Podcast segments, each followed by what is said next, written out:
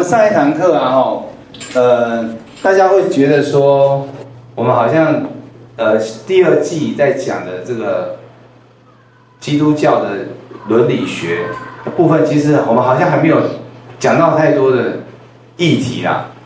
那我们上一季的时候的内容，也其实绝大多数都是在讲基督教伦理学的方法，还有它的背景的知识。只要大家还有记得的话，我们上一季最后是停在奥古斯丁的神学。好，那为什么要讲到这么多的神学？因为我希望让各位同学知道，我们信仰所传承的一系列下来的思思想思潮。还有我们的教会文化背景，它会形塑我们每一个人在判断事物上面的一个准则。你在做一件事情，在判断或者是决定的时候，其实会深受你什么？深受你的神学思想，因为我们有信仰的人嘛，所以其实我们心里面，我们心里面常常会有很明显的两个声音，在什么？在彼此对话跟交战，不晓得大家有这种经验。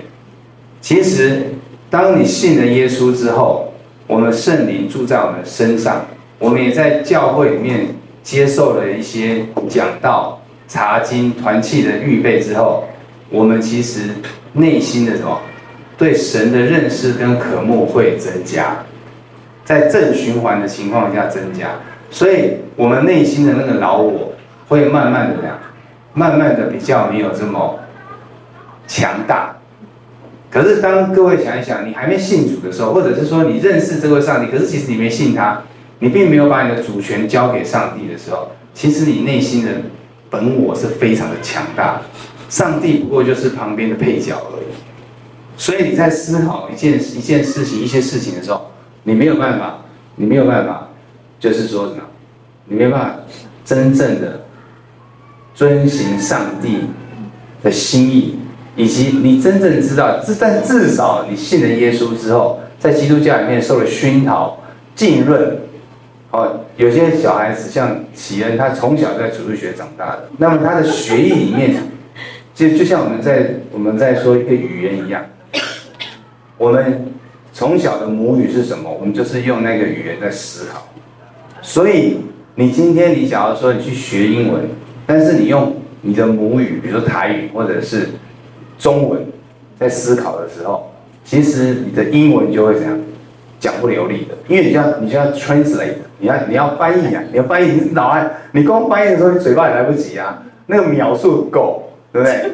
所以，当你是从小就在教会长大的时候，其实你的血液里面的你的思想，可是不见得怎样，不见得真正的认识上帝。所以你的本我还是很大，那么你判断事物的情的时候，就是用社会，就是用世俗的方式、世俗的眼光去判断的，这是毋庸置疑的。但是有很多人在教会里面，实际上他做得很好。我现在讲就是说，你做得很好，表面哇，这个这个长老看起来很认真、敬虔爱主，哦，服侍很多，可是他事实上他的内心可能还是非常的世俗化。你根本就看不出来，为什么？因为他已经娴熟什么教会的什么这些运作的方式啊。我们不要说运作，我们不知道夺权，教会没什么好夺权的，又没什么好处。说实在的，管教会只有怎样，只有就是苦功啊，哎，有苦有有有功劳没有苦劳没功劳，哎，对，就是这样。他之后做苦工，然后最后搞不好做不好还被骂要死，而且这这基本上是非盈利思维事业，对不对？说做到长老有什么好？因为多一份薪水。他说就是有一点什么成就感，实际上这些都是危险。所以台湾长老教会才会在闽南语里面讲说什么地狱。我今天怎么讲过嘛？得要恰牙牙，什么来这来这修的东西，我输丢了干什么？为什么？因为呢，因为最容易道貌岸然。所以我刚刚说，其实真正的你。地个乌噜噜，串乖丢了个书。对啦，哎，你看 标准的，我是想要，我是想要恰牙呀，什么很火一点的，乌溜溜啊，对啊，乌溜溜嘛，对吧？地个乌，乌溜溜，就是很黑。串乖丢了个钻钻，对，串关就专门关的意思啊。就是关的，就是对，丢肉搞魔术，那有厉害。你听得懂台语吗？就地狱黑溜溜的，地狱很黑暗，但是专门关的就是长老跟牧师。押押韵的。哦，押韵，对，这有押韵。哦，噜噜吗？对啊，那是台语有押韵的，那是俚语是不是？哎，俚语俚语，玩笑话，但实际上，嗯。形容的，对，一种提醒，一种提醒。但是它押韵，就是哦，古台语哦，其实它那个押韵起来，所以很美啊，对对对，台语是很美，我的母语也是台语啊。台语其实讲的很很很古的台语的话是很优雅的，其实一点都不输给中文。讲实在话的哈，但我们今天不是在看谁。讲比较好，因为我讲的没有那么好，不管国语或台语都讲的没有那么好。啊。所以我刚刚有讲，就是说我们会为什么讲基督教伦理学？我们要讲到那么多神学，因为你各位你要知道，你在你在长老教会，哦，或许你以前不见得在长老教会，可是你长老教会你的神学思想就是承袭我跟各位今天讲的，因为还有其他的，还有还有巡礼会，哦，还有没那个时候 Methodologists 就是所谓的那个对不对？寻道会的嘛，对不对？还有很多，还有很多其他我们没有接触那么多，哎，浸信会也是，对啊，还有信义会啊，哦，那，对，那所以神学神学思想里面啊，假如说有神学思想，我们目前为止在台湾长老教会里面的主流，就是我刚刚讲的，就是我上一季讲的，从奥古斯丁，哦，当然还有其他几位神学家，呃，第一个我也没有那么熟，但是第二个。他们的影响也没有像这几个那么重要。再来就是路德，马丁路德。再来就是我今天要跟各位讲加尔文。所以认识你自己的信仰的这个思想的脉络，你才知道说为为什么今天我们判断事情。当你碰到一个困难判断的事情的时候，你要怎么判断？我下一个礼拜就要讲同性恋，同性恋这个怎么判断？你到底是用爱的角度来判断，还是用圣经、上帝的命令？圣经上金句告诉你说，你不可男跟男不能够行什么？不能够就是男没有用女，就是说呃呃，就是说弃掉女性的的那个顺性，男与男欲火攻心，哦，彼此哦做一些呢？那你说你碰到男同性恋或女同性恋的时候，那你要怎么样面对？你的朋友、同事，甚至是你的家人，还有甚至有些人他的什么小孩，都有这种倾向。你要怎么？你是基督徒，你怎么面对？你怎么面对？这样想下去，头都想破了。其实这个题目没有那么快有解答，有解答，也没有那没有绝对的标准的做法。但是这就取决于你在基督教伦理里面的道德跟什么。神学道德，跟你从上帝领受而来的什么引导，你要怎么样怎么怎么样去配合？世界上的事情就这样啊。我们常常会讲说啊，这没有什么标准答案啊，什么没标准答案，什么都没有标准答案，对不对？你有碰到这个事情啊，没有标准答案，碰到这个没有标准答案。事实上，没有标准做法，怎么会没有标准答案？就是有标准答案，但是没有标准做法。标准答案是什么？就是今天我要跟各位讲，就是加尔文说的。加尔文说的就是上帝的主权高举一切的主权，上帝的主权是最高的，上帝拥有一切的所有的 authority。那马丁路德，我在上上上个礼拜，已经快一个月，大家都忘光了，我知道。马丁路德他是宗教改革的第一个。先驱者，他主要是破除律法主义对于什么？对于中世纪教廷、教会、天主教的的这种呃所产生的影响，然后导致什么？一般平民老百姓的信仰受到教天主教教会的影响，所以呢，他破除律法主义，因为。天主教走到最后就是仪式化，哦，圣礼化，圣礼化的意思是说，你看他们的中世纪的教会都盖得很漂亮。我们去欧洲，哦，第一次去欧洲的时候看那个教会，看到心里澎湃不已。第二次，嗯，比较美的还是澎湃不已。第三次就有点麻木不仁。像我现在去到今年的九月去法国看那些教会，我基本上是直接想说跳过，就这样走过去。哦，我的意思说教堂啊，看那个教堂，哦，教堂很美没有错，但是我刚刚跟各位讲的，天主教它就是会怎样，比较流于什么形象化哦，然后圣礼化，所以它最后就会引申出一套行为标准。我并没有说。我我要跟姐姐讲说，我并没有，我并没有不喜欢那个欧洲教很漂亮，但是看到最后其实都差不多。讲实在话的，我觉得真的让我觉得很不一样的就是，就是高地所盖的那个圣家堂。圣家堂它是比较特别，因为盖的跟传统不一样，其他教会都长那样，就它的教会长得特别奇怪，哦，因为歪歪歪哥起窗嘛，然后它那个里面还有什么树林啊，哦，然后外面还有几个立墙啊，那个蛮蛮有特色的，哦。那，所以马丁路德他破除，但是因为他他他全然是怎样？他因信称义，他破除律法，所以他破除律法所带来的律法主义。哦，他其实不是真正的要破除律法，可是因为就会被什么？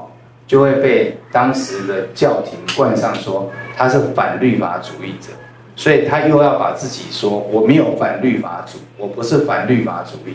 所以我要他又要批判反律法主义，所以当他在批判反律法主义的时候，因为他又要丢弃律法所造成的对中世纪天主教以及当时的欧洲世界的信仰的影响，所以他就钟摆摆得很过去，有没有？因信称义，所以要把九十五条哦，就是贴出九十五条嘛，然后就是要说我们不应该怎样，我们不应该。走这些什么赎罪券啊，这些，它其实是律法主义，可是很多人就会把它惯成它是反律法，但是不一样的哦。律法主义跟反律法，啊，反律法主义都是不一样的。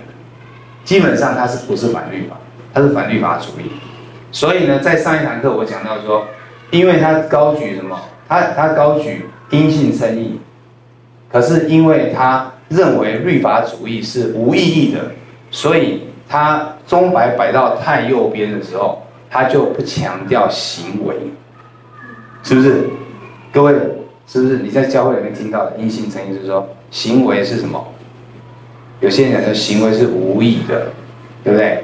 哦，你做再多的功德，你不是靠行为得救，所以我们今天不是靠做善行而得救，这个没错吧？但是因为路德很强调这一点，以至于钟摆摆太过去，所以就开始有些人就觉得说啊，不，那我就不需要什么，我不需要太多的什么，反正我是因信得救嘛，所以我就不重视行为。所以产当社会产生失序的时候，失去秩序的时候，很多人就回过头来批评路德了。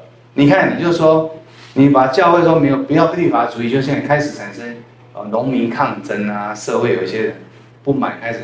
就开始不服什么教廷的管理，不服什么君主的管理。因为当时都很多什么什么几世几世查理几世路易几世威廉几世诸如此类，就开始不服。所以呢，开始人家就批判他，啊，他就开始他就举出了一些我上次没有讲到，我上次其实可能有讲或没讲。他讲说什么自然秩序啊，自然法则，就他说我们人类虽然。我们不要不能够走律法主义，但是我们还是要走什么？这个世界自然，上帝创造一个自然秩序，他他把那个律法明明就比什么？律法是上帝颁布的，那个是等级是高到什么？高到就是圣经的等级了。结果你说我们不要走律法，我们走一个什么自然秩序？自然秩序低阶多，自然秩序有点像道德律啊，是不是这样？他说啊，你就靠什么？你的心，你的心那个道德。我们要走自然秩序，这个社会有秩，这个秩序走下去，所以马丁路德的问题就在这里。他问题就是，所以有些时候你在自己想，你自己心里面其实也有马丁路德的影子。当我们有些在信仰的抉择的时候，你就会想说：哦，我们就不要，我们就不要什么，不要靠行为律法，但有些时候你就会过度的什么放松自己，放松自己。啊，我不晓得你放松什么，反正就放松自己，然后就产生滑坡现象。听到什么样滑坡现象？就当你站到溜滑梯的边边的时候，你只要一不小心一只脚滑下去，你就怎样？你就滚下去，就是一直滑到底啊，只会滑下去啊！你说半路抓住抓不能抓，就是滑坡。所以，呃，加尔文在宗教改革的时候，他就稍微什么，他就纠正了这个现象。他其实基本上也是完全的支持马丁路德的阴性成瘾，但是他在这因信称义里面，他又他又加强了一些事情，加强一些事情。好，那我不是说马丁，我不是说加尔文就比马丁路德厉害很多啦，但是通常正常情况下，iPhone 十五应该比 iPhone 十四好了，那比 iPhone 十三就再好一点，一定比 iPhone One 好。对不对？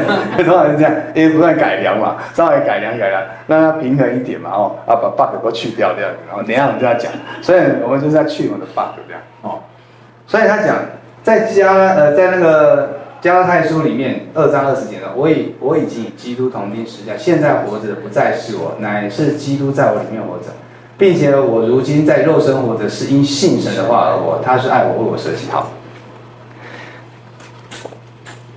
加尔文啊，哦，加尔文的伦理学的最大特色就是强调借由信与基督连结，这连结使基督的义成我们义，基督的圣成我们圣。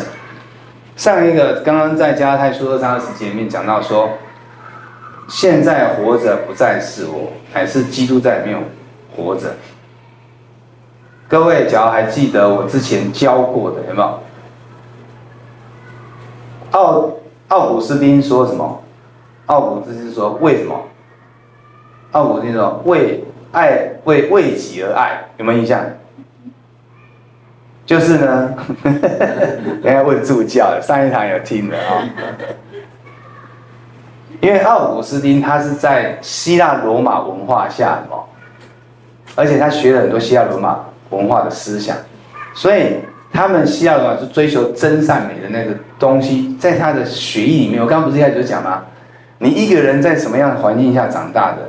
你有很多东西是在你生成的，所以当你要做一些判断的时候，这些东西就会跑出来影响你，或者是说你在做神学阐述，你就会开始，或者对认识上帝的方法。所以奥古斯丁不是说吗？爱上帝是最大对自己最大的什么好处？因为爱上帝可以得到什么？得到一切的美善，所以。所以呢，真正爱自己的方法，最大的艺术就是爱上帝。各位有印象吗？好，没关系，这是第一个。好，那马丁路德是什么？所以他就说，所以呢，那个叫做什么？爱人，那个奥古斯丁就叫爱人如己嘛。爱人如己，爱神，爱人。所以呢，爱神跟爱神是对自己最好。所以他的他会把这个阐述成这样。然后马丁路德后来就讲说，爱人无己，有没有印象？我上来讲爱人无己就是这样。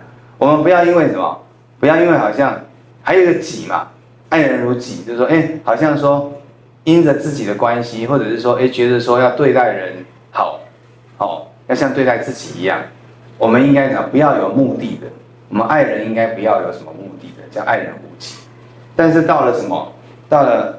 加尔文的话，他就是舍己，他是完全什么，要舍掉自己。所以你看，我们不是常讲吗？耶稣基督为我们道成肉身，舍己嘛。所以我们也要什么？我们也要舍己，天天背起十字架来跟随主。所以他们加尔文要求的什么？要求的这种所谓的。我们在基督教里面追求上帝的境界里面是非常的高的，是很高的，是要到什么？完全舍己，就是，而且是台语就讲看无家己啦，对不对？哦，就台语讲看无家己，因为台语没有舍己这两个字，看无家己就是轻看自己哦，拒绝自己哦，不是舍己，是拒绝自己。讲严重一点，就是你要拒绝你自己。为什么？因为你就是不好。你本我就是不好，你就是烂。所以你看我现在讲，连我自己都有点不太，有时候怕怕，不太接受。我老我怎么烂嘛？可是实际上各位，你就是这么烂。你懂我意思吗？当你承认你自己这么烂的时候，上帝才能够在你身上完全的什么掌权跟做做事情，不是把你变成 puppy 啊，不是把你变成小狗或者变成那个傀儡，不是，是你要舍弃你自己，否定你自己哦。我现在讲否定自己哦，然后这个。陈志尧怎么讲那么极端？实际上是教会没有讲那么没有那么直接，是你要拒绝自己。当你拒绝自己的时候啊，你看他说？上一场我我没乱讲。他说什么？活着不再是我，乃是基督在我里面活着。所以你要让基督在你的身上完全的活着，你就要完全的放弃自己。我这样说话可不可以？这种放弃自己不是叫你叫做自我放弃哎，放弃自己不是自我放弃哦，不是这个颠倒意思哦。自我放弃是说我对人生没想，不是，是你要放弃你自己，你要掌握一切事情的那个你那个欲望。所以呢，耶稣基督才能够在你身上活着，你才能够跟耶稣基督连接，耶稣基督的生命才能够在你生命流露出来。你自己也知道。你心里面有很多的拒绝，你心里面有很多的困难，你心里面有很多保留，你心里面有很多你自己还想要的事情。所以，耶稣基督的生命在你的身上，他当然要你完变成什么样，你就变成什么样。可是，他也给我们决定跟决跟自由选择的权利。当你选择保留十 percent，他就让你保留十 percent；保留二十 percent，你就保留二十 percent。你就会发现说。你今天就是没有办法。那你说，你说陈志阳，你讲的这么哦，呃，讲的这么玄，你自己想一想，当你信主的时候，你那一刻，或者是你被主的圣灵感动，你接受耶稣基督的时候，你愿意承认你自己是有罪，上帝能够救你的那一刻的时候，其实你是得释放，那一刻是你这一辈子最干净的时候。我这样讲不到。但后来你又慢慢变黑了，我不是对你讲，为什么？因为你又怎样？你又被左右了，所以你心里面感觉哇，主的爱好伟大，好甜美哦。你有天天感受到吗？你有常常有被上帝的爱电到吗？没有，我说我的理智知道上帝爱我，但是你要真正的每天体会到神爱是这么的丰富。那就要做到什么？舍己，你要放弃你自己，就像你当初你放弃你自己主权，你接受耶稣基督成为你救主的时候，你那一刻受洗接受，你特别的快乐，没错吧？你觉得你能够爱神，你也觉得你好多爱可以爱人，你对人有极大的包容，看到别人都不会生气。可是过几年之后，你越来越严，现在又变得爱生气了。就我就是这样。我今天跟你们讲的就是我的例子，就是会这样。但是呢，接下来我就讲到哦，那就这样的话，讲的这个跟跟那个什么决，这基督教伦理没关系。我刚刚讲，你这些东西清楚，你才可以知道的，你才可以知道怎么样去决定哦。因为为什么我在这几堂课里面讲到这么多关关于爱人的事情？其实我们很多时候我们没有办法真正的爱人，因为我们没有真正的爱神。当你真正把主权都交给神的时候，等下我们会提到，你才能够真正的爱人。否则你爱人是有保留的，而且是很多是表面的。你现在就是都口头上的爱，但是实际上我们真的碰到我们弟兄姐妹有困难的时候，你有些时候你其实是行不出耶稣基督那样，你保留很多。比方说，哎，我借他钱会不会他不还我？哦，而我我我今天他生病，我去照顾他，我自己工作都不能做。可是实际上教会弟兄姐妹当。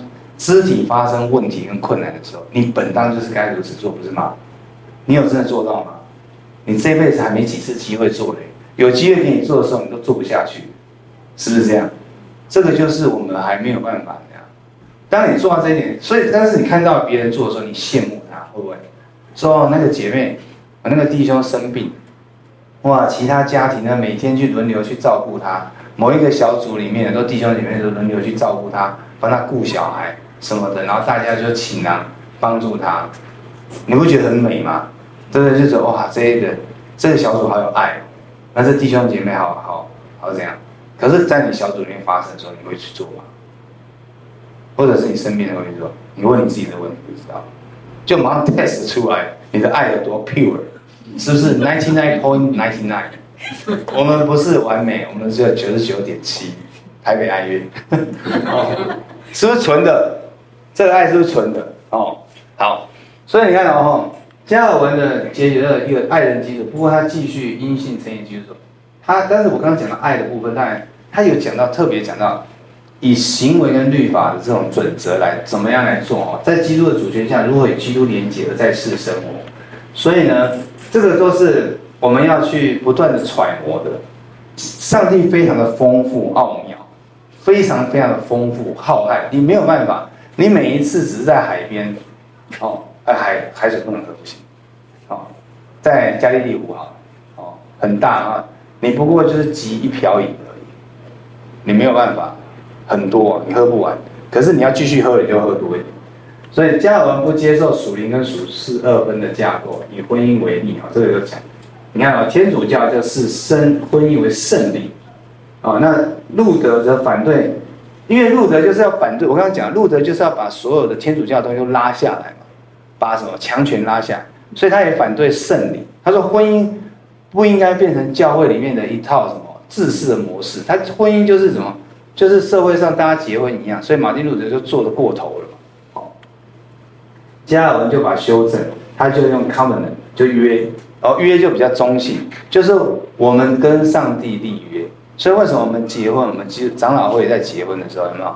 就是很强调什么，在上帝的面前立约。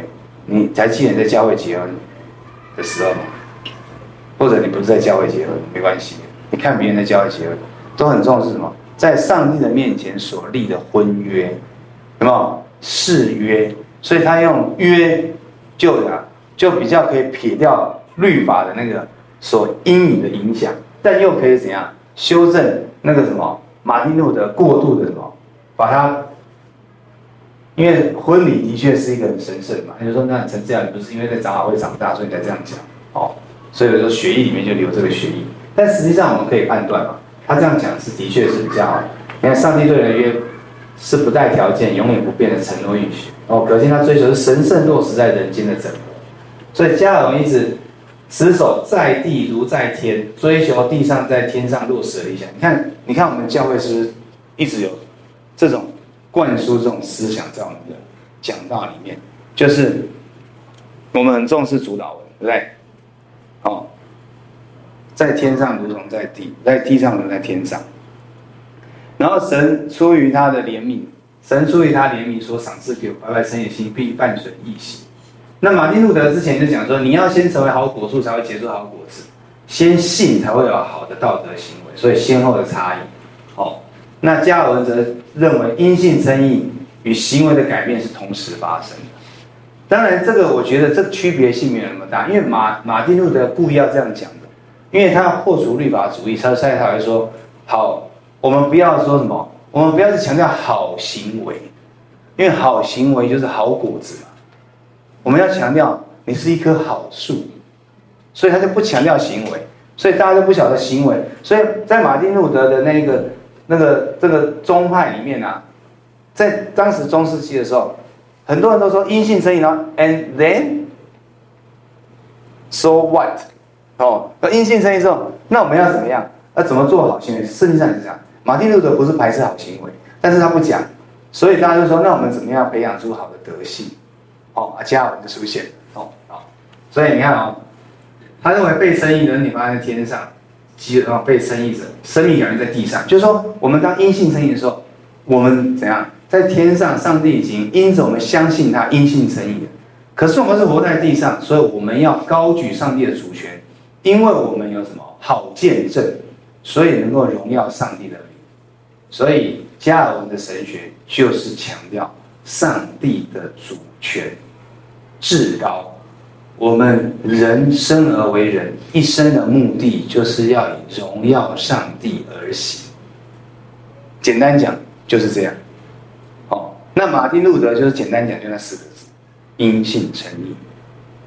所以你只要懂这样，大概就抓到他们的精髓。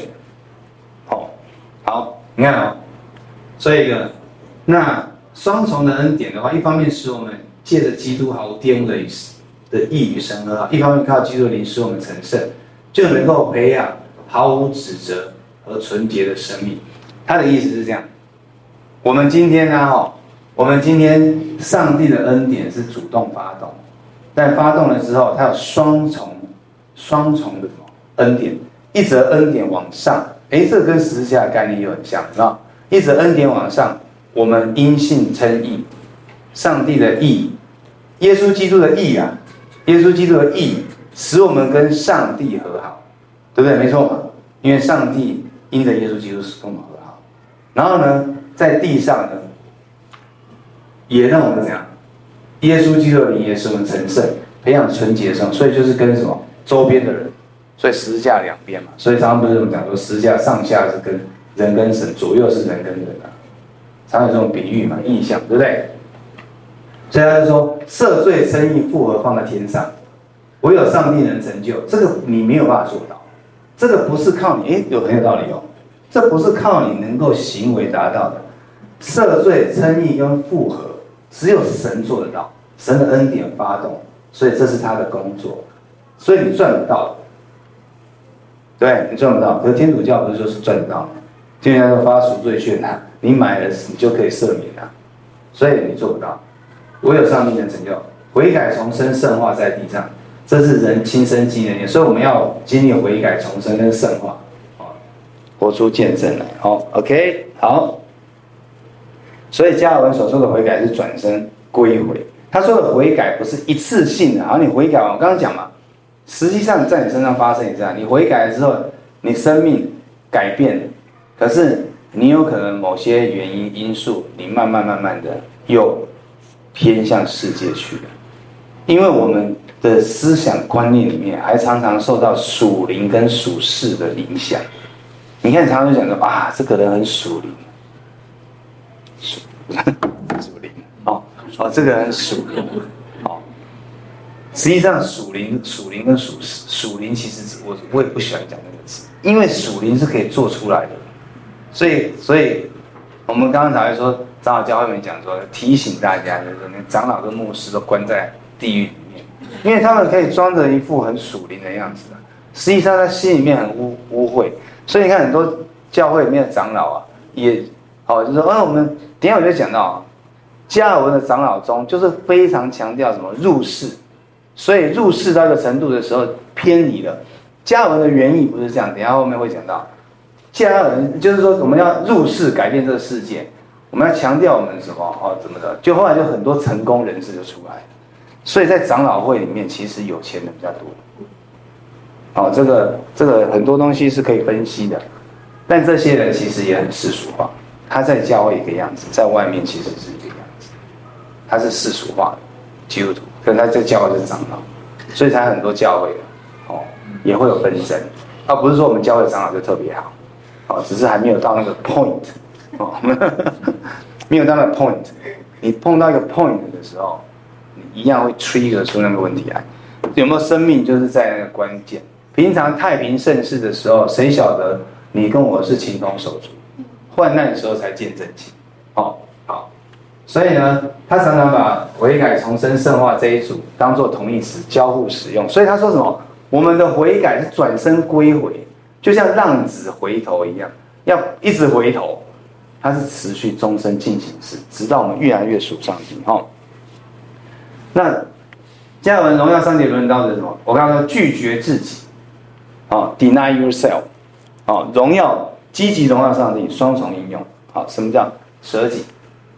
你看到它的核心是 deny yourself，拒绝自己。做基督的第一步就是要离弃自我中心，才能全心全意服侍上帝。相较奥古斯丁的爱人如己，路德的爱人如己，他是更彻底，他更彻底，他完全强调上帝的主权，自己不算什么。哦，好，积极的荣耀上帝什么？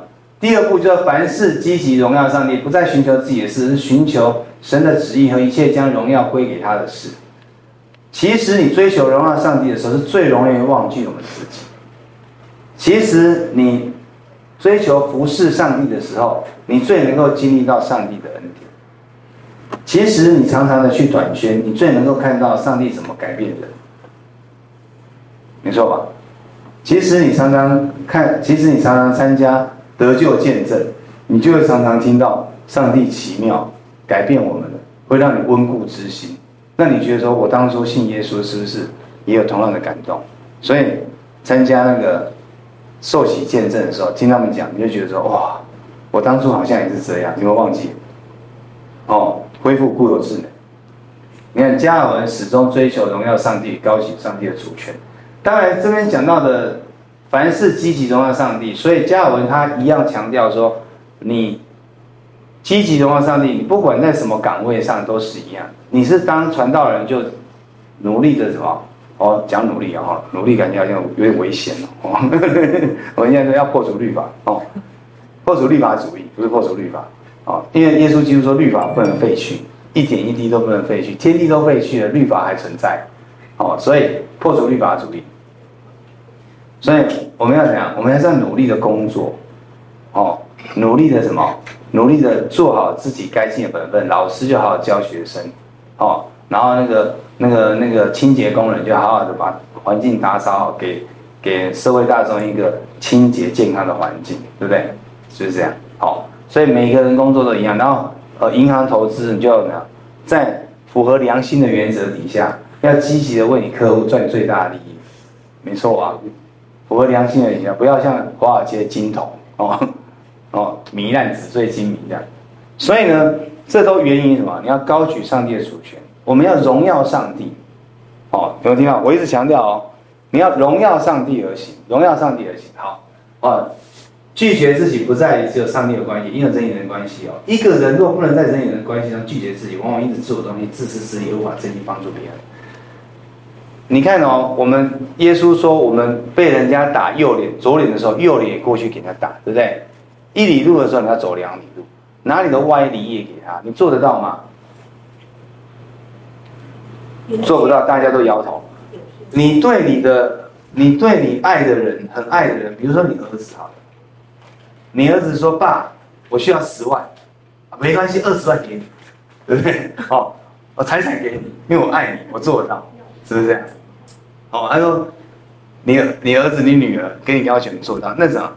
耶稣基督说，连到连那个强盗也爱他，爱他的人啊，所以你得不到奖赏。耶稣基督要我们去爱什么？爱什么？仇敌呀、我问你，你爱得下去吗？你隔壁的邻居每天都在吵得要死，你还要对他说上帝祝福你？巴不得他最好是 都不能动，都不会吵你楼上的，是不是这样？所以你心里面怎么爱他呢？耶稣明明叫你要爱他，你说我可以做爱他的样子，你做不到。所以这边讲到的 deny yourself，你要拒绝你自己，你的需要，你这些都 irrelevant，不重要。我的需要不重要，上帝的荣耀才是最重要的。所以加尔文告诉我们说，你要。因为看到什么？你要因为看到上帝的恩典跟主权，你才能够怎样？你才能够真正的爱他。那你看到这个时候，你就可以看到上帝在这一个你讨厌的人身上是有上帝的形象。因为一首诗歌，我用主的爱来爱你，因为我见你里面有什么王的荣美，对不对？我见你里面，要不然我爱你干嘛？烦哦！我爱我自己来不及哦。是不是这样？我为什么爱你？所以基督教就是这么的什么，这么的激进。在外人来看的话，基督教是变态，因为你怎么可能去爱那个嘛？所以你要以巴和的以巴那种打仗、打仗、打仗，那根本不可能会好。Never，不可能有和平的一天呐。他们要彼此相爱才有机会，是不是这样？你说什么？哦，美国在居中斡旋，欧洲各国来帮忙。他只会越打越凶，美国进去打也不过就趁这个机会哦，去修理一下伊朗，把那旁边那几个那个邪恶组织都收一收。他有他的政治目的，而且他可以卖很多军火。不要看美国说哦，不要他说他不能来保保卫台海啊，你放心，他后面很多 armor 很多的，他就是靠这个都在发财的。哦，所以当然啦，我们也借着他来帮助，虽然他也是一个邪恶的那个什么力量哦，他也是个邪恶力量。所以我刚才讲说，你不可能真的爱了，一定你不可能真的，你要看到对方什么有上帝的形象，你要从他身上看到神，你才能爱他。所以你看那个什么 Mother Teresa 有没有？Mother Teresa 为什么可以去印度去帮助那一些身上生烂疮、残废？因为他说。他在他他们身上看到耶稣，所以他才能够什么？他能够去爱他们，因为他从他身上看到耶稣，他觉得他就是在照顾耶稣，而不就是耶稣讲的吗？你要在什么最小弟兄身上做的，就是坐在我身上。所以你看到他的形象，做才可以。所以你看到他形象，你一定要 deny yourself，不然你看不到。你也把机会给我拉把狗掉，哦，这样的回事吗？你看不出来啊，你看不到啊，哦，看不到，所以我们都要怎样？我们都要常常觉得说，我们都亏欠邻舍。所以今天，像我前几天去那个红石爸爸他们那边过过短宣，哦，去过过短宣，我们就我就讲，我就跟我的队员们讲说，我们今天呢、啊、到这边来短宣，对这些老人家，你看那些人都八九十岁，动不动就八十几、九十几，活得都比我们还长，可是他们的人生都很辛苦，都有很多心酸的故事，那很乡下。生活过得很悲惨，所以我就说，我们是欠他们福音的债。不管我们的知识、能力、财力都比人家好，你就是还是欠债。你欠上帝的债，因为你欠福音的债，所以你欠你邻舍的债。他还没有信主，就欠他的债。所以在这种情况下，你才能够真正的爱他，才能够爱你的敌人。每个人都有敌人啊，就好像我有敌人，我的医院也有很多敌人啊。OK，好。所以呢，光是原啊，光是被原谅是不够的，你还要原谅别人，释放别人，这样才能够完全。哦，这个是一个作家哦，这正是我们使自己想的最大伟大的恩典。所以你赦免别人的时候，其实你是最轻松的时候。你恨一个人，欺一个人，你好像把它关到你的心里面，实际上不是，是你被自己关在那个笼子里，你释放了，对吧？所以释放的自由之道，哦。所以罗马书里面讲说，凡事都不可亏欠人哦，不要亏欠人，反而还认为你亏欠人家，因为爱人，因为爱爱人的完全的律法哦。好，加尔文论基督徒的自由哦。第一部分呢，他说自由有分三个部分，因信称义然后的信仰途径就是通往自由之路。因为你因信称义之后，你的罪罪在赦免，你人基本上是怎样？仰不愧于天，俯不作为地，所以你就完全自由了。哦，然后呢，在律法之外，完全拒绝行律法的义。意思是说，我们因信称义，就是一样是承袭马丁路德，我们因信称义，但是要弃绝什么？弃绝往行。走律法之的义，因为律法的义就要赚取嘛，就是律法主义哦。然后呢，第二步呢，他就把律法捡回来了，他就说什么？就是人的良心要遵守律法，并不是受律法约束，因为你因信称义的，你已经完全的律法，没错吧？因为上帝帮你完全了，因为我们不是靠，因为旧约犹太人他们认为他们要把。律法完全的做得很标准，他才能够什么？才能够得到上帝的喜悦，甚至得到拯救。可是呢，他们最后也变成被律法捆绑。我们现在从律法当中释放出来，这也是耶稣基督给我们的。所以因信称义之后，我们不受律法，可是我们还是受什么？我们要，我们还是要什么？遵守，我们还是要遵行律法，也就是甘心乐意。我们并不是因为要赚取神而去做律法，而是因为我们神已经给我们，所以我们是遵行律法是要讨他喜悦，所以才会衍生出有善行哦。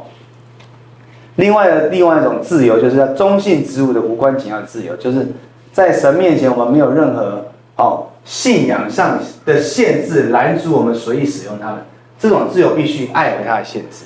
最最著名的例子啊，哦。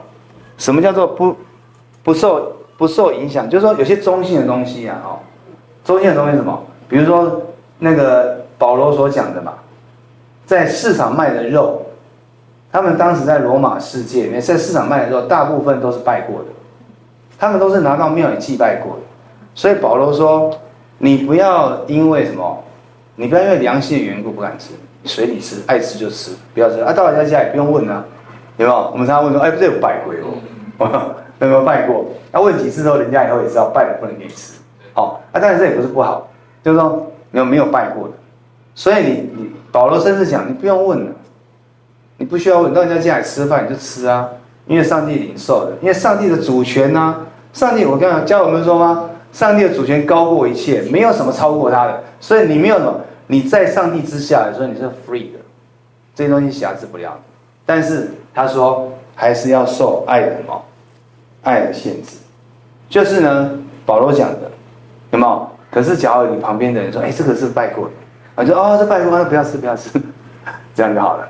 不要让他受什么，这样懂吗？所以你今天所做的任何事情，你以为你在遵行上帝的旨意，你以为上帝给你无限的自由，可是你的自由是非常自由，唯一的条件就是要在爱的限制底下，要爱别人，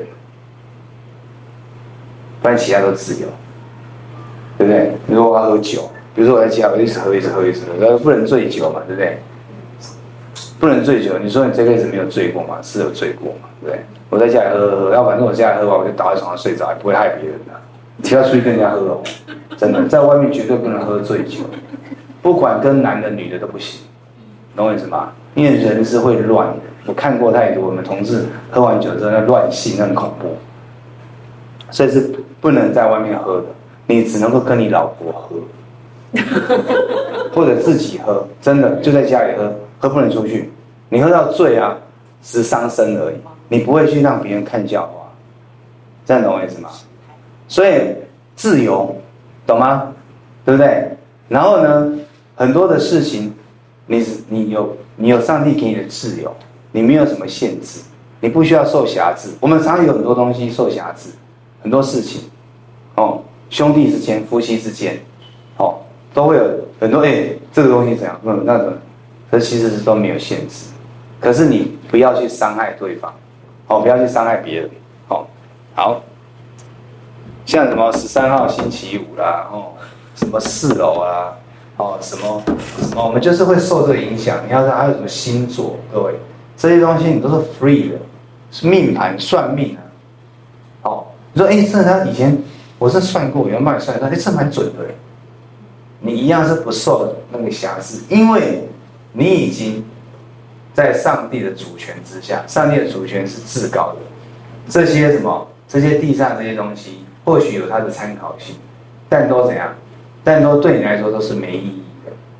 你是自由的，你也不受它瑕疵。你不要听人家跟你讲什么，你现在什么星座，今天出去会怎么样，什么的什么的。哦，什么呃礼拜呃四楼就比较不吉利啊。什么十三号星期五就是这样。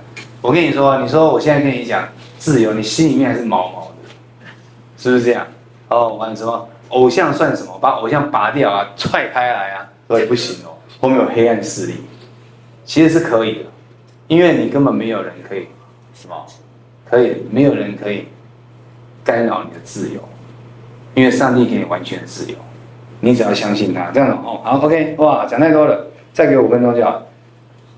从个人的伦理到群体的伦理啊，哦，就是加尔文强调一点，就是。他认为教会应该要进入世界，让教会的教会的什么？让教会的这些所谓的呃，应该是什么？应该他的观念是在于说，上帝的掌权并不是在于只有在教会，这大家都知道。而且马因为马丁路德的关系，马丁路德的关系，我上次刚刚有提到，他因为要把律法主义破除，所以他出现自然秩序的东西。所以就出现了属灵跟属世的概念，开始有属灵跟属世的观念，这不是马丁路德的原意。可是因为他的思想思潮下来之后，所以他会属灵跟属世，就影响到我们现在。那当你在你认为你属灵的时候，你就说啊，这世上的事情我不想管，这世界上纷争我不想管，以巴战争打得你死我活，那是你家的事，跟我这个属灵的人，我只是对我上帝。好像一副不食人间烟火，这对吗？好，属世呢？属世就是说，这个世界都上帝的啊，所以我在里面自由啊。我刚刚讲的自由，我在反正说属属世的时候，我都很自由啊，所以我要做什么都可以啊。我要我要我要喝酒抽烟啊，哦，我的赌博啊跳舞啊，这没有什么，反正我信耶稣啦，因为一切都是上帝的啊。这样讲哎也蛮有道理的哦，所以我应该自由啊。那你管我干嘛？我只要心清心里面清楚，我信耶稣，我信上帝，上帝拯救我了，我就不受了。所以他就找到了借口了，这样懂我意思吗？但是加尔文强调不是，没有属灵跟属世，一切都是属上帝的。所以上帝的主权遍及所有地方，你没有什么没有地方可以去分，所以才会才你才不会有这种问题跑出来。所以他就说教会的什么教会的呃呃这些，我们教上帝的主权要从教会延伸到社会去。所以，我们教会要进入社会。所以你看，长老会就很蛮强调社会关怀的。但我们台北信友堂比较晚开始，我们强我我们有社会关怀，但是我们从来不讲，以前都不讲，也做的比较小。现在有信友关怀学会，在终于在五六年前踏出去。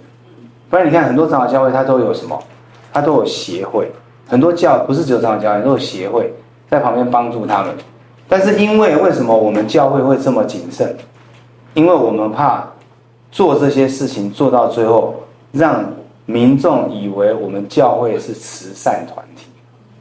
因为的确有很多社会上的慈善团体本来是教会建立的，或者是一群基督徒建立的，但是过了一几年之后，物换星移，慢慢的变成什么？好像在经营一个社福机构。没有福音，里面没有福音。你进去，名字是福音的名字，里面没有福音的内容，并不是做慈善不好，而是你失去了原本的精神。所以台北信友堂做的比较慢，不像很多其他长老教会的，很早就有了，而且组织非常庞大。那现在慢慢的，我们也在抓那个什么，你在有些时候也不能失衡，因为你做了社会社会工作之后，其实你会人就是这样，就会偏向那边去。你就会觉得关怀人的需要比关怀他心心灵的需要还重要。哦，他强调社会关怀，你看是不是？哦，长老中、改革中，哦，然后他说时间是上帝的场域，所以他强调什么？起居作息都要准时，重视生命生活的过程，每一天，因为天主教有圣礼，圣礼是周而复始的，每天固定的周而复始，周而复始，但是。加尔文强调说，没有，全部都是，就是它是一一直现世的，你的这一生全部都是属上帝，所以你的时间都是上帝给你的产业，你也要好好管理它。所以呢，那时候在日内瓦的市中心立起了第一个什么大时钟，他强调什么？聚会要准时，生活起居要准时。他认为这些个动作的准时的动作，可以让什么？人们步上一个比较正常的生活轨道，事实上也是啊。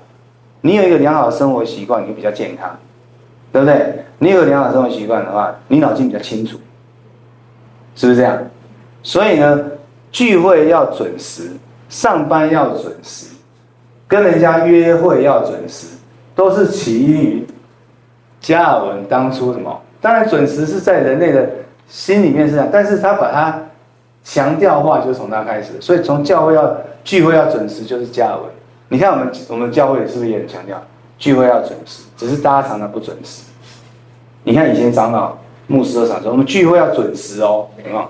对不对？这就是长老中的特色嘛，重视生命的过程，然后一切只为上帝的荣耀。加尔文神学重视群体信仰见证，与社会习俗跟世界价值观有很多冒犯，因为我们强调什么？强调群体，我们很多东西，所以社会上有很多人不能认同。哦，你看，所以他基本性盼望教会能进入世界，改变世界，期待教会的理念能成为社会的理念。这个积极的态度背后有一个非常清楚的确信，就是上帝掌权。所以你今天做这件事情，就是因为你相信上帝掌权，你才要去做啊。你会做着做着就忘记？所以社福机构就是这样，做做做做到最后，就觉得说是人的需要才是重点，而不是上帝的主权。你今天讲，你记得是上帝主权，你就知道你照顾他需要的时候，你一定要给他福音，你福音一定是前面，需要才是次之。那你说，呃，这个也可以变通。你说有些时候他就快饿死了，你都没有，都快死了，怎么听得进福音？谁说听不见福音？你看临终的人还不是很多人会点头说我要受洗。所以你不要 compromise，你就是一定要福音，一定要下去。哦，好了，这个与基督连结啊，他就是要破除一些，就是说什么与基督联合啊，与上帝合一啊。我说，哎，奇怪，我们不是有教过说我们与上帝合一吗？加尔文比较，他他敬重上帝，以至于他认为人跟神是不可能混合的，神就是神，人就是人，但是上帝愿意让我们跟他彼此连接，借着耶稣基督连接，所以他的生命会流，会进入到我们，而不是我们跟他融合。有很多很多基督教的那种神秘主义，他们就会说很强调什么？或天主教也有强调说什么，这进入跟上帝同在的狂喜，有听过吗？狂热，你不要看啊，那个天主教的那个雕像里面很多哦，你看，好像这样有没有？很引咎一样一种那种很很嗨呀，很嗨。你看这个东西是不是你在别的教会有发现到？有些教会唱歌唱到这样，很嗨，有没有？很嗨，我不是说不好，我现在不是批评，各位不要，好吧？但是它是有问题的，就是说，当你这样，我们很快乐的时候可以，可是你因为你自己这样，旁边的人只要跟着，觉得没有你这样，讲方言也是，到一个程度的时候，你就会那个，这样懂我意思哈？所以，因为这些人会觉得说，我我现在讲那像比较灵恩派的，那其实是小 case 而已，灵恩派其实是小 case。我是讲讲方言，要跳的时候很嗨。我们现在我现在讲的是神秘主义，中古世纪有神秘主义，就是说他强调跟基督连、跟上帝连是融为一体，变成人而神，人而神化。有啊，东正教就这样，所以这都是有问题的。不要，不要小看了，这些东西其实都会在你的脑海中有时候会出现。好，OK，应该是最后一张，哎，很棒。最后我要讲到一个，就是说哈，当然呢。加尔文有他的好处，他认为说，我们信耶稣，因信称义之后，自然就会伴随着义行，因为你信耶稣，你就会行善，必然。你说我信耶稣不行善，那一定是假的。就是我刚刚讲的，他是属世的基督徒，所以他就用这个借口来合理化他的行为。过度强调属灵的，他也会合理化行为。他不问世事，我只我只我信上帝就够了。社会上发生的事情跟我无关，我不需要去，就是什么，我出淤泥而不染，我不要跟这世上污秽沾染在一起，这是不对的。但是加尔文也有缺点，不是他自己造成的，就像马丁路德不是他自己造成的。加尔文他当初强调的就是上帝的主权，强调我们要善行，对不对？要有秩序。所以有些人就是说，他其实又要走回什么？有有些人会把它偏为律法主义，所以你看哦，你看我们基督，你看我们长老会基督教很强调什么？好行为。我们很强调我们要什么？做好见证。我们要在社会上工作要做好见证。我们要成为一个成功的人。我们要成为一个，我现在讲成功的，我们要成为一个在那个事情上做到最好的，荣耀上帝，让上帝的名被什么高举。所以会有一种焦虑感，这个焦虑感是出自于加尔文有一个很重要的理，一个很重要的那个神学理论，就是预定论。大家都知道预定论，对不对？就是预定得救信主的都会信主。所以你今天，你今天你信主的时候，有他就说，有些人都问他说：“那什么叫预定呢？”就是说，那我们怎么知道？他说。当你相信了，当你相信了，你因信称义，你相信了，你知道什么？你知道神拯救你，你也信上帝了，哦，其他就是凭信心的。那这样一讲的话，哈，凭信心公布啊？为什么？律法律法主义就觉得说，哎，我做点事情比较怎样？好像比较有把握，哦，是不是这样？但因为他又强调入世，所以呢，因为基督教这个预定论的焦虑感，我们就常常就说，那。我当然知道我信主了，可是久而久之，慢慢就觉得说，哎，我是不是要怎么样？要表现出一个基督徒的样子，那才展现出我是得救的样子啊，是不是这样？所以有一种得救焦虑感，所以我们就会一直在社会上就想要什么，做得更好、更成功、更伟大，让大家知道说，你看，这就是信耶稣，上帝高高举上帝，我得救的。所以呢，产生了一个什么？产生了现在的资本主义。所以当初加尔文中特别流行的地方，都是资本主义最发达的地方。当初英国，哦，然后还有荷兰，好几个国家，哦，他们因为他们就是改革中的大本营嘛。但美国是最后集大成，只是说美国就是从英国来的嘛。各位看，相对于什么？在欧洲大陆里面，还是以天主教为为什么为主流的，像意大利、法国，哦，你看相对来讲，他们就没有什么，没有那么强。那德国其实原则上也是，德国就是潘霍华哦，马丁路德，所以他在在资本主义上也是这样。那为什么会这样？就是因为大家在社会上就觉得说，我们这样认真工作，然后他们又禁欲主义。禁欲主义，加尔文其实禁欲主义，因为讲加尔文其实很限制我们的生活的作息，所以禁欲主义之后，然后又在社会上做很多事情，大量累积财富，所以就出现了什么？出现了资本主义。这个不是我讲的，这个是神学家讲的。有一个德国很有名的神学家叫韦伯，他在研究韦伯，他研究那个基督教世界跟社世世界经济，注意看。世界上经济的发动，很多东西都是基督教，所以他们说这就是加尔文主义的后遗症。加尔文主义的后遗症就觉得想做什么，我们就要想，我们要努力做很多，来来什么，来让自己感觉到自己是得救。因为你是预定论，预定论你就不晓得又怎样，你就觉得说上帝预定你得救。但是我现在讲这样下去，大家会不会觉得害怕？还好嘛，对不对？我觉得是敬畏上帝就好，而不是要去怀疑上帝。可是很多人他会产生这个情操，所以就变成这个样子，然后就导致什么？他不希望的后遗症跑出来。那资本主义到最后腐化到现在，就是变成贪婪、奢靡，对不对？就是这样，资本主义啊。